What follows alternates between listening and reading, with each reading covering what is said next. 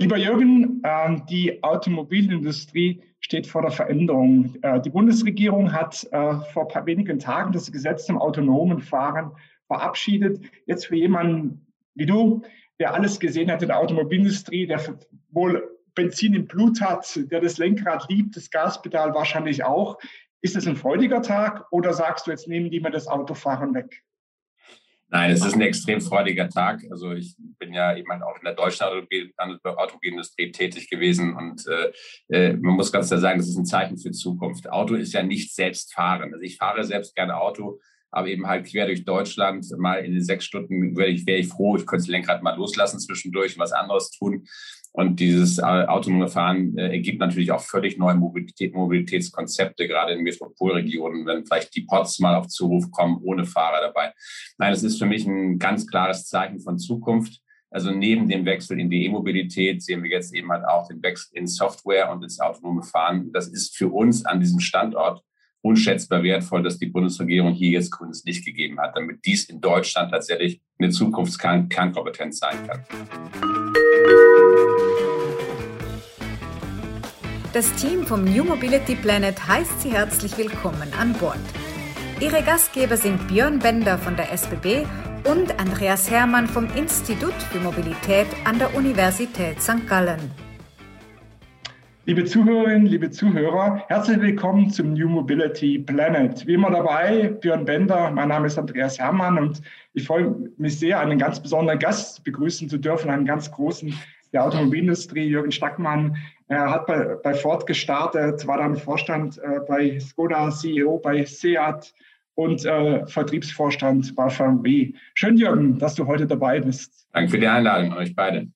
Wir, haben, wir sind gestartet, Jürgen, mit dem Thema äh, autonomes Fahren. Ähm, das verändert ja die Art und Weise des Reisens. Ähm, hast du in deiner Tätigkeit als, als Vorstand und jetzt auch in deiner beratenden Tätigkeit, hast du mit dem Thema zu tun? Wie werden wir in Zukunft reisen? Wie werden wir unterwegs sein? Sind das Themen, mit denen sich die Automobilindustrie intensiv befasst?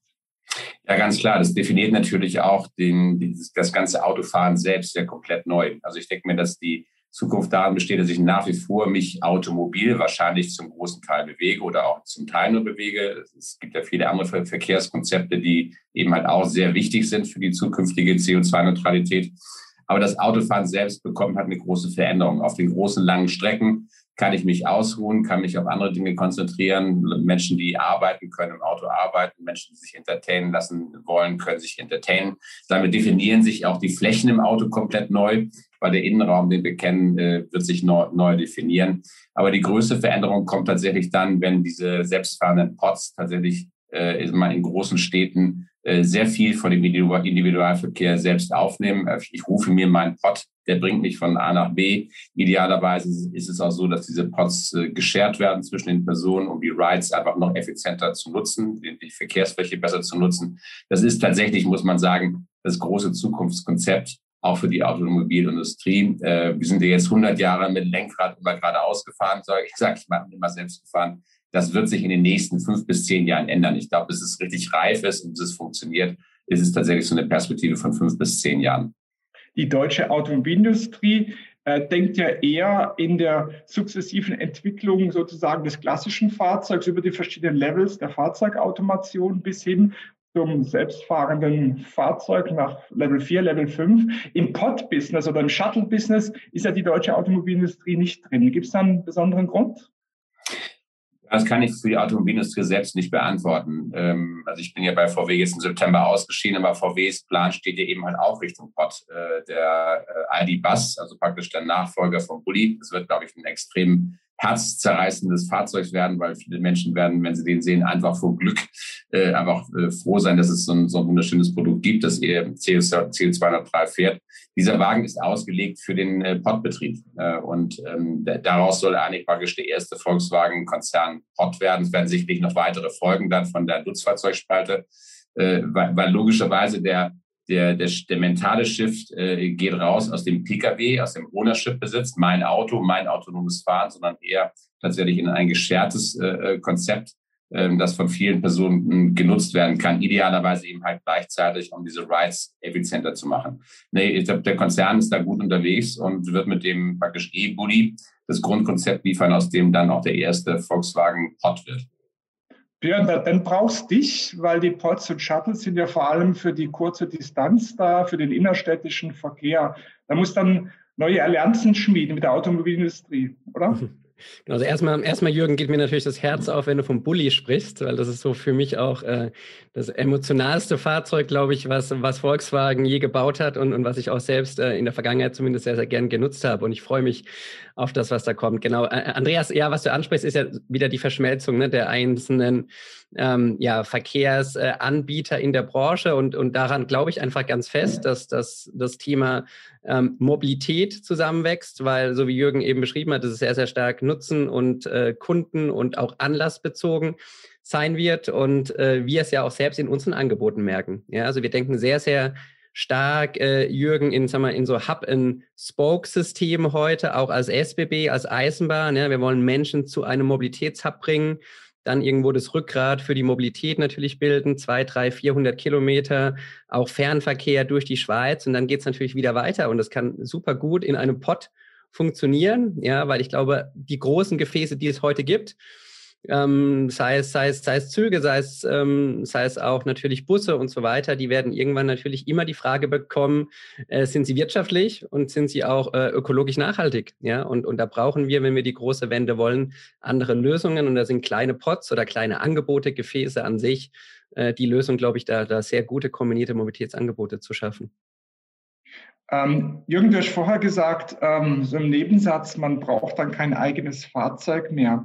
Ähm, wir, wir, haben hier einige Entwicklungen äh, in Europa, dass sich so Plattformen in gewisser Weise zwischen die Händler und die Kunden schieben, die dann sogar äh, markenübergreifend mir irgendwelche Abo-Modelle anbieten. Also ich kann dann quasi beliebig zwischen VW und BMW und Mercedes hin und her wechseln, was ja der der Händler in der Regel nicht kann, weil er an der Marke hängt. Ist das nicht eine riesige Gefahr äh, für die klassische Automobilindustrie mit ihren Handelsorganisationen, weil da jemand dazwischen kommt, der den Kontakt hm. zum Endkunden in gewisser Weise wegnimmt und vielleicht sogar noch ein attraktiveres Angebot für den, äh, für den, für den Endkunden macht, da er markenübergreifend im Prinzip Angebote auf, ähm, unterbreiten kann?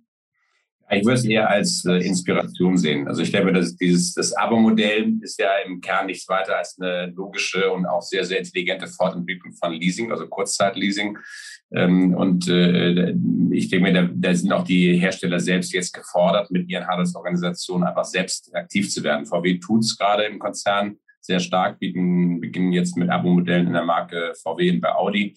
Das wird sehr stark nachher ein Konzernmodell werden, sodass ich dann eben halt zwischen den zwölf Marken des Konzerns arbeiten kann. Es ist ja auch Auswahl genug von super Luxus bis, ich sag mal, wirklich zu wunderbaren äh, Marken wie Seat, äh, Seat Skoda und äh, Volkswagen.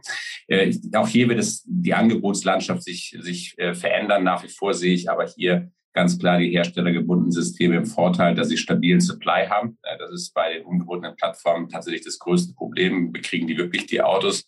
Und letztlich ist die Konditionenhoheit ja auch sehr stark in, in der Hand der, der Hersteller. Das ist jetzt tatsächlich, muss man sagen, für die Vertriebsmannschaften in der heutigen Zeit die nächste große Aufgabe. Wie kriegen die ihre Systeme in die Zukunft geführt?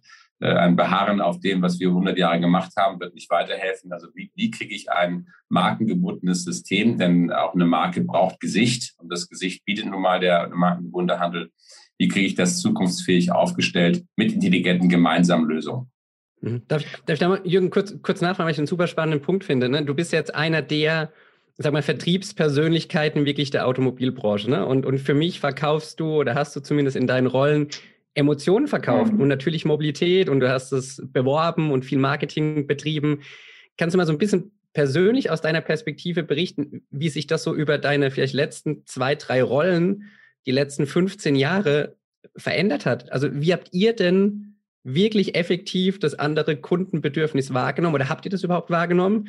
Und wie muss ich eigentlich anders, anders kommunizieren und vertreiben heute als Automobilist? Ne? Weil wenn du sagst, ja, es ist ein Mini, Mini- oder Kurzzeitleasing heute, Auto-Abo, dann ist es wahrscheinlich trotzdem im Vertrieb komplett anders, als wenn meine Eltern äh, sich in Wolfsburg den Golf abgeholt haben.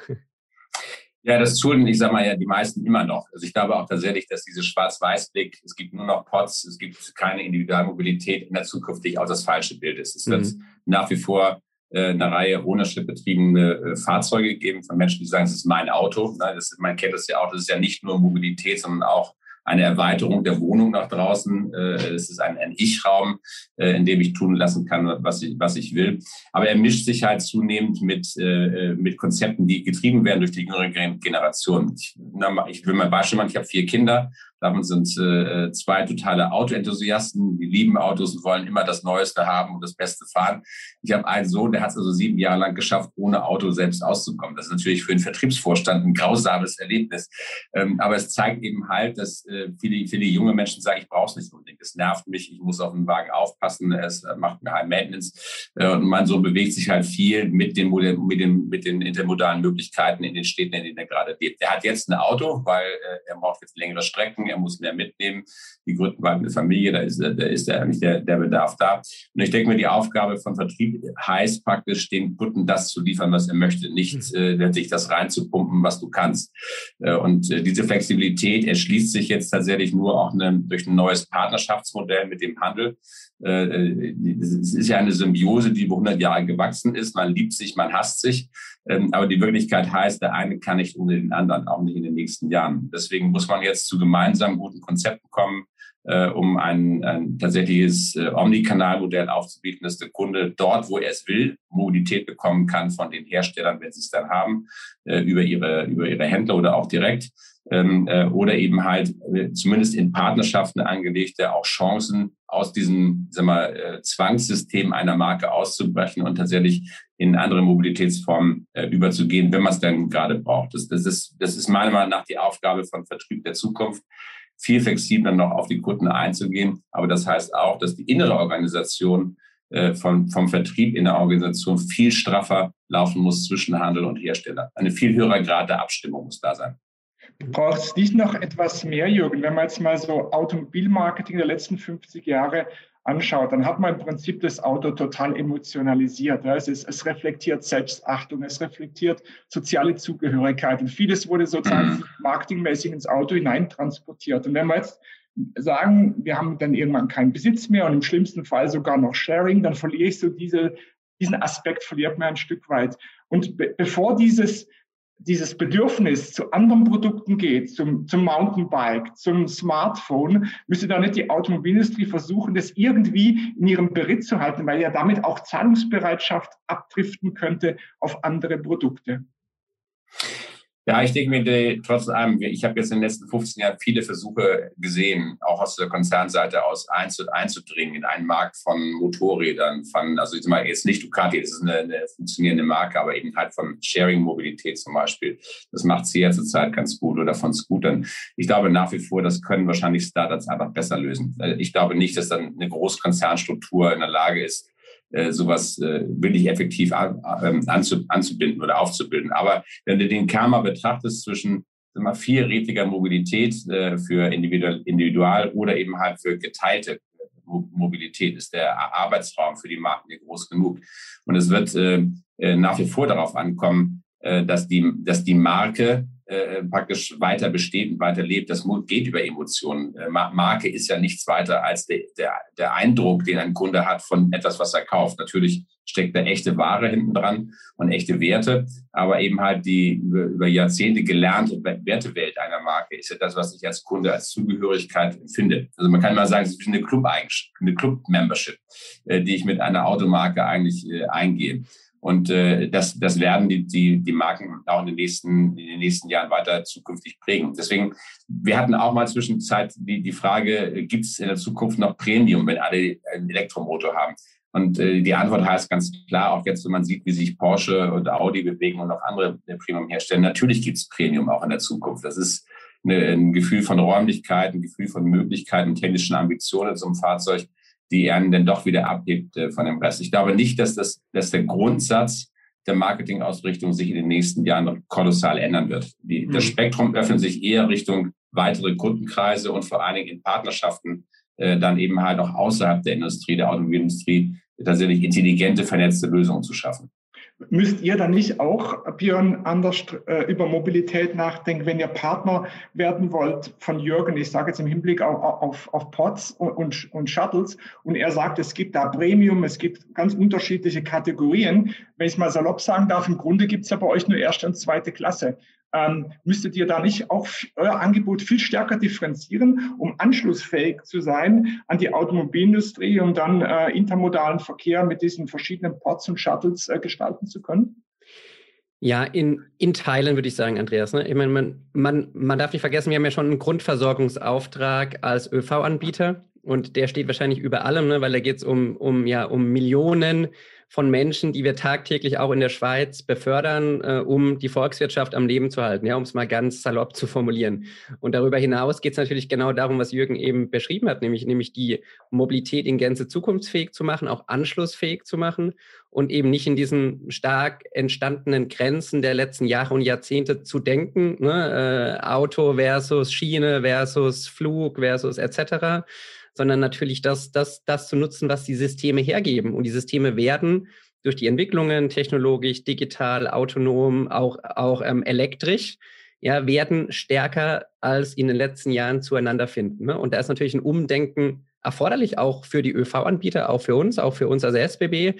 Das ist ja so ein bisschen das, was wir auch im, im Innovationsbereich, Jürgen, ne, in, jetzt in meinem mhm. Verantwortungsbereich tun. Das wäre so ein bisschen die Frage, die ich, die ich vielleicht noch hätte, weil wenn wir so ein bisschen auf die, auf die unterschiedlichen Branchen schauen und auch auf die Automobilbranche, wir haben jetzt viel darüber gesprochen, ja, wie kann denn, also in den letzten Jahren meine ich jetzt, wie kann denn die Automobilbranche überleben? Ne? Was müssen denn die Automobilisten tun, um in die Zukunft zu kommen, etc. Ähm, wie ist denn dein Blick drauf auf so, sagen wir, auf die innovativen Geschäftsmodelle? Ne? Volkswagen als Beispiel hatte viele, hat nach wie vor viele, andere haben sehr viele. Ähm, jetzt mal aus deiner beratenden Rolle heute, mhm. ja, was müssen die denn tun, um wirklich überleben zu können? Gibt es dann Geheimnis, ein Rezept? Werden alle überleben? Gibt es eine Konsolidierung? Was ist da so deine, deine persönliche Perspektive? Ja, die Konsolidierung läuft ja schon. Äh, interessanterweise nicht über die Marken, sondern tatsächlich über die Ownership hinten dran. Das kann man jetzt sehen bei Großkonzernen wie Stellantis gerade, der gewachsen ist. Da sind ja viele Marken absorbiert worden oder gehen, gehen ein in Stellantis wie Fiat, wie Opel, die dann irgendwann aufhören, tatsächlich als eigene Organisation im 360 Grad zu funktionieren, sondern die übernehmen nur noch Teile ihrer Außendarstellung und jetzt mhm. Design, Kompetenz und Vertriebskompetenz ist dann dabei. Also ich glaube, die Konsolidierungswerte ähm, in der Automobilindustrie läuft. Trotz allem glaube ich, dass Auto Auto bleiben wird. Ich, es gibt, glaube ich, die, dieser, dieser Wunsch der kompletten Neuerfindung. Ich glaube, ist auch unnötig. Äh, es, ist, es ist so, als wenn man dir sagen will, Züge müssen fliegen. Das macht irgendwie auch keinen Sinn.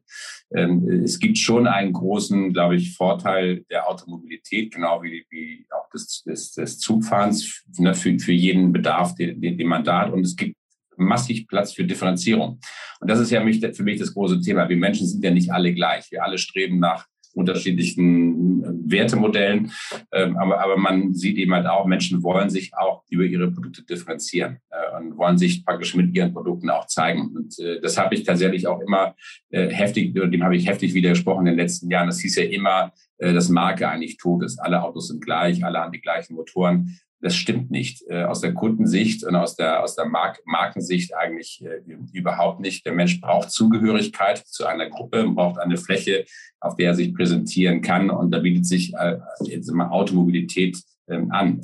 Ähm, vielleicht kann man auch auf den neuen Modellen, Volkswagen hat ja mit äh, WeShare in Berlin und in Hamburg ein, ein elektrisches Sharing-Modell aufgebaut, das muss man sagen, sehr gut funktioniert, wirtschaftlich sicherlich schwierig ist oder nur in Städten funktioniert, wo die Stadt selbst das will, eben halt zum Beispiel, indem sie die Parkgebühren äh, erlässt oder auch im, im Bereich des, des Chargings Möglichkeiten gibt, damit so eine Flotte gut betrieben werden kann. Mhm. Aber in Hamburg gibt es dieses Moja-Modell, das ist muss man sagen, ein kompakter Luxus-Shuttle, muss man sagen, äh, wo man sehr, sehr stark in seinem Sitzkokon äh, arbeiten kann. Äh, es ist ein sehr, sehr, sehr starkes Premium-Ambiente. Äh, und selbst da funktioniert das. Die Kunden nehmen das gut an. Äh, die, die Modelle laufen gut. Die werden jetzt gerade eben halt, wenn jetzt äh, tatsächlich die, die Fahrzeuge ohne Fahrer fahren können, einen Riesensprung, in einer Riesenhub in der, in der Rentabilität sehen. Und ich glaube eben halt auch da sieht man, äh, man darf, man darf Kunden nicht in Korsett zwingen, man muss ihnen die Möglichkeit bieten und dann versuchen daraus ein intelligentes, vernetztes Geschäftsmodell zu machen. Nicht jeder für sich, sondern gerade in solchen urbanen Raum braucht es eigentlich eine koordinierende Hand, der, die, die daraus ein vernetztes, gutes Angebot für die Kunden macht. Ja, also mein, beides tolles Ange äh, tolle Angebote, die du ansprichst. Ne? Also WeShare und Moja kann man wirklich hoffen und, und, und Daumen drücken, dass auch die herausfordernden aktuellen Zeiten überlebt werden, ja, und die Angebote, ähm, ja, am Markt bleiben und, und dann auch koordiniert in so ein Gesamtsystem ähm, hineinpassen, ja, so wie du es beschrieben hast. Also absolut, mhm. abs absolute Zustimmung. Ähm, Jürgen, die, die Zuhörerschaft interessiert auch so ein bisschen immer äh, die persönliche Seite. Ich hätte noch so zwei kurze Fragen ähm, an dich. Und zwar die erste, wie bist du eigentlich in die Automobilbranche gekommen? Ne? Gab es da irgendwo so einen Anlass im Leben, im Studium, wann auch immer, der hm. dich da äh, hingebracht hat? Und ähm, das zweite, wie reist du denn heute? Also wie sieht so ein Mobilitätsmodalsplit von Jürgen oder Familie aus? Welche Verkehrsmittel nutzt du so? Oder ist es doch nur das Auto? Hm. Ja, ich glaube, Autofaszination hat bei mir ganz früh angefangen. Ähm, ich, ich bin, habe mich immer für Autos interessiert. Als kleiner Junge mit sechs, sieben Jahren konnte ich aus dem Auto jede Marke erkennen, wusste, kannte jedes Auto, konnte sogar die deutschen Nummernschilder komplett dekodieren.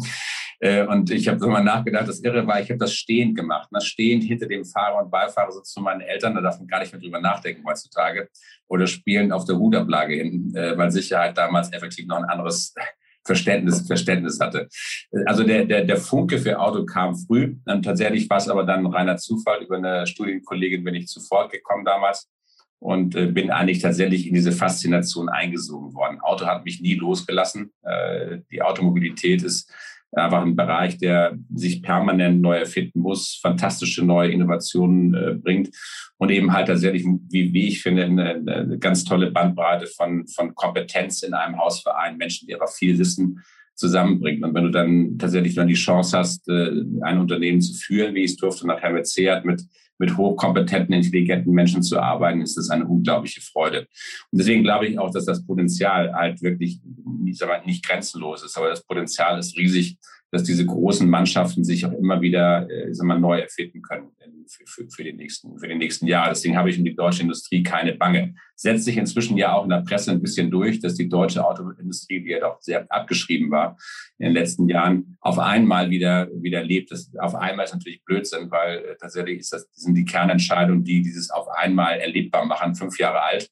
Ähm, und äh, ich war da auch der Teil dieser Mannschaft, die das machen durfte, gerade mit der Marke VW, von einen Sprung zu machen von, von Dieselkrise und the, the bad boy of the industry tatsächlich wieder in, in eine, eine neue Welt reinzukommen, wo VW eine mhm. Chance hat, äh, Führer und auch Treiber einer neuen, einer neuen, ist mal auch äh, Mobilität von, auf, auf vier Rädern zu sein. Ja, meine Mobilität ist, ich lebe in Wolfsburg. Äh, da gibt es äh, na, natürlich die Scooter. Die nutze ich ab und zu. Ich fahre viel Auto auf der Kurzstrecke und ich fahre nicht sehr, sehr gerne durch Deutschland mit dem Zug. Ich finde Zug einfach extrem entspannt. Ich kann da arbeiten. Äh, es ist für mich da viel produktiver, äh, tatsächlich als im Auto hinter dem Lenker zu sitzen. Aber wenn es die Strecke nicht anders hergibt, äh, dann nehme ich natürlich auch dafür das Langstreckenauto. Ganz klar. Jürgen, das war inspirierend, spannend, bereichernd, wie, wie jede Begegnung äh, mit dir. Und äh, von daher möchte ich auch im Namen von Björn dir sehr herzlich danken für deine Zeit. Und ähm, ja, ich freue mich schon auf die nächsten gemeinsamen Taten und die nächsten gemeinsamen Treffen. Schön, dass du heute dabei warst. Vielen herzlichen Dank an euch beide, Andreas und Björn. Vielen Dank für die Einladung und viel Erfolg bei dem Podcast. Danke. Jürgen. Bis zum nächsten Mal. Ciao. Tschüss. Ciao.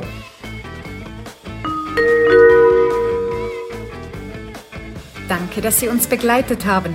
Nächsten Donnerstag geht die Reise mit einem spannenden Thema weiter.